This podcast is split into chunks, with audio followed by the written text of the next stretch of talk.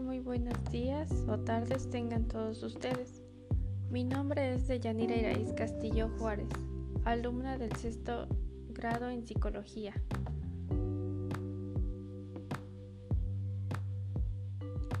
A continuación les presentaré la breve historia de la psicopatología.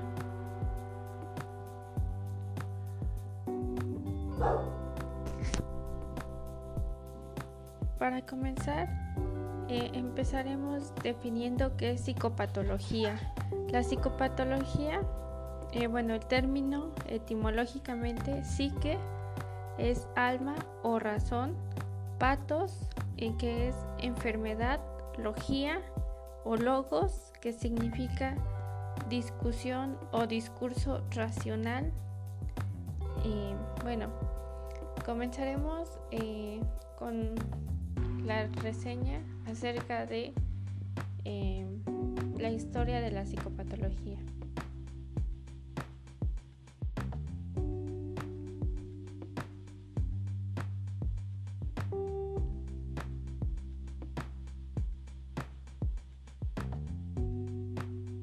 En el año 460 y 377 a.C., Hipócrates daba el concepto de locura como una maldición o imposición divina.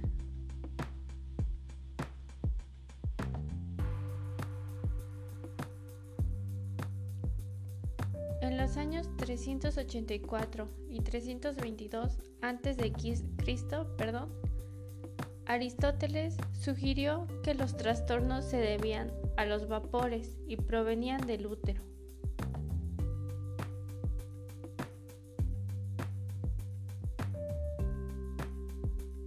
Años 490 y 430 a.C., Empédocles impone la teoría humoral,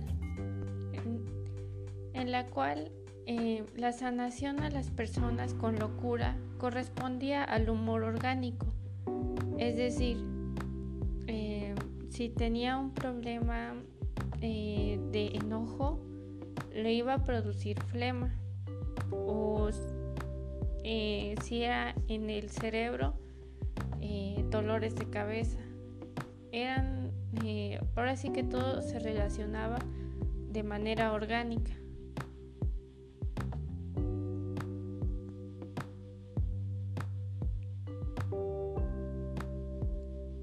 En el año 25 a.C.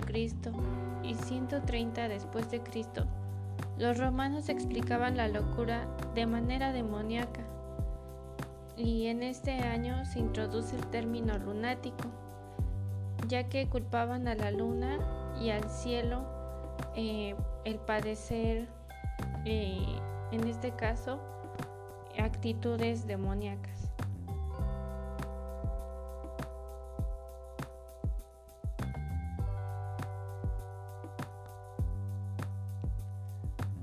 Años 1486 eh, se da el martillo de las brujas o la famosa cacería de brujas, en donde a las brujas y otras personas que denominaban descarriadas los quemaban y en ya sea en hogueras porque decían que liberaban el alma.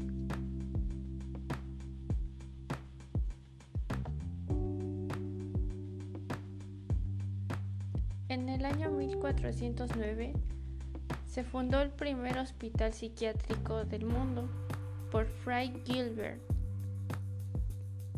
Esto como para darle la parte humanista en que las personas que padecían trastornos o enfermedades mentales eh, tuvieran un lugar donde poder eh, llevar a cabo un procedimiento médico.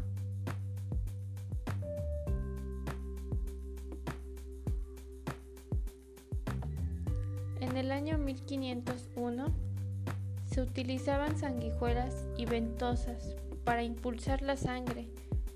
Y bueno, surgió la silla giratoria, esta misma para provocar el vómito y llegar a sanar, ya que eh, se creía mucho, a pesar de que era la época 1501, todavía se relacionaba con la teoría humoral, es decir, eh, el vómito eh, era relacionado con la sanación, en este caso del cerebro.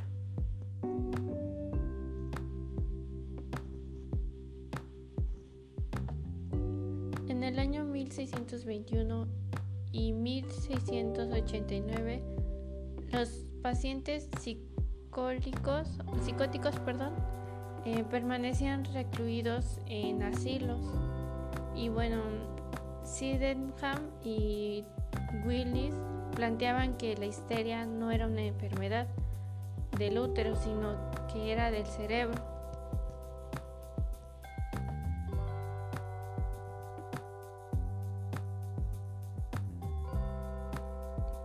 En 1801 y 1900 eh, comienza la psiquiatría y bueno, la sanación a través del trance o lo que se conoce como hipnosis. Y bueno, aquí se toma en cuenta mucho la teoría de Freud en psicoanálisis, también lo que era el diván.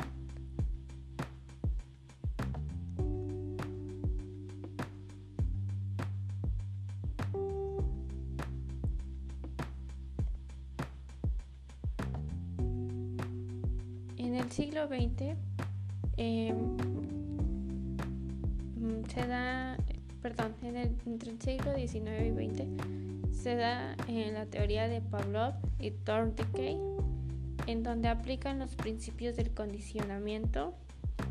Y bueno, eh, como todos conocemos el condicionamiento clásico, eh, como solución para el comportamiento psicopatológico.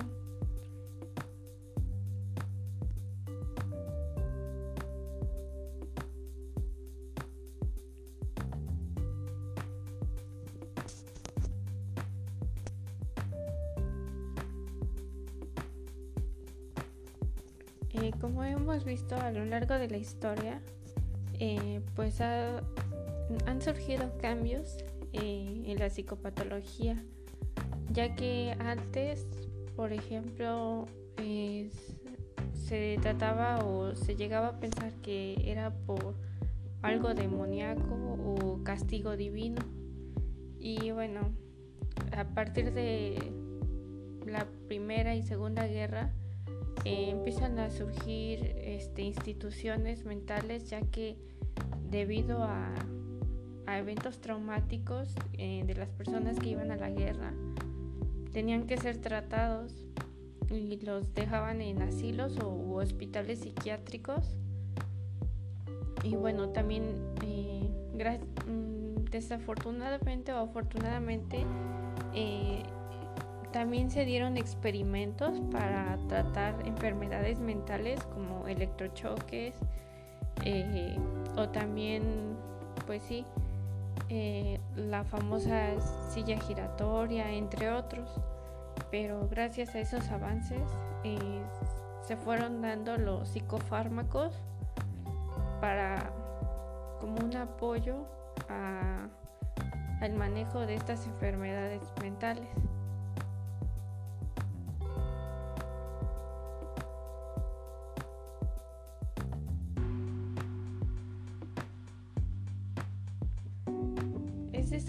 Importancia la psicopatología en, pues sí, en, nuestra profesión, ya que eh, en algún momento yo creo que eh, vamos a toparnos con pacientes que padezcan de alguno y sin embargo hay trastornos que nosotros podemos tratarlos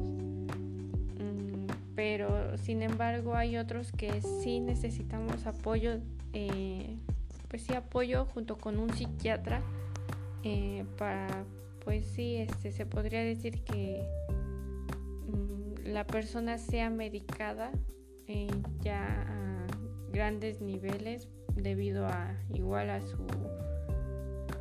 al trastorno que padezca. Y bueno sobre todo es muy importante conocerlos y diferenciarlos, ya que muchas veces se pueden este pues sí este confundir y e independientemente de que los conozcamos y mm, los diferenciemos debemos de también tomar en cuenta que no todos eh, es decir, el que una persona ya cuente con un trastorno no significa que esa persona se le va a llamar o se le va a poner definitivamente esa etiqueta. Porque muchas veces, este, eh, pues sí, se dan las etiquetas y yo creo que eso es algo, es algo no ético y sobre todo porque el, en general las demás personas mm, pueden no tener el conocimiento acerca del trastorno o de ciertos trastornos y se le esa etiqueta hace que se evite a la persona o incluso ya no se le tome en cuenta o no se le considere por el simple hecho de padecer una enfermedad mental. Entonces yo creo que es muy importante, no sobre, todo también el poder eh, compartir información eh, a las demás personas y sobre todo romper esos mitos o, tabús que se tienen. Mm, por ejemplo, eh, anteriormente se desconocía lo que es la parálisis del sueño y muchas veces este, decían, ah, se me subió el muerto, entonces sin darnos cuenta que es un trastorno del sueño.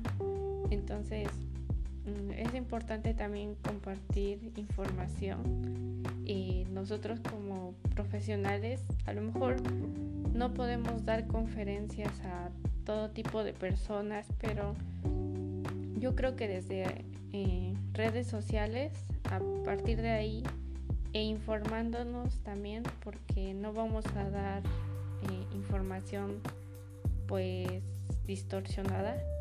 Entonces a partir de ahí poder comunicar a, las demás personas por mi parte eso sería todo espero que les haya gustado nuevamente eh, mi nombre es de Yanira Irais Castillo Juárez alumna del sexto semestre de psicología para la materia de psicopatología 1.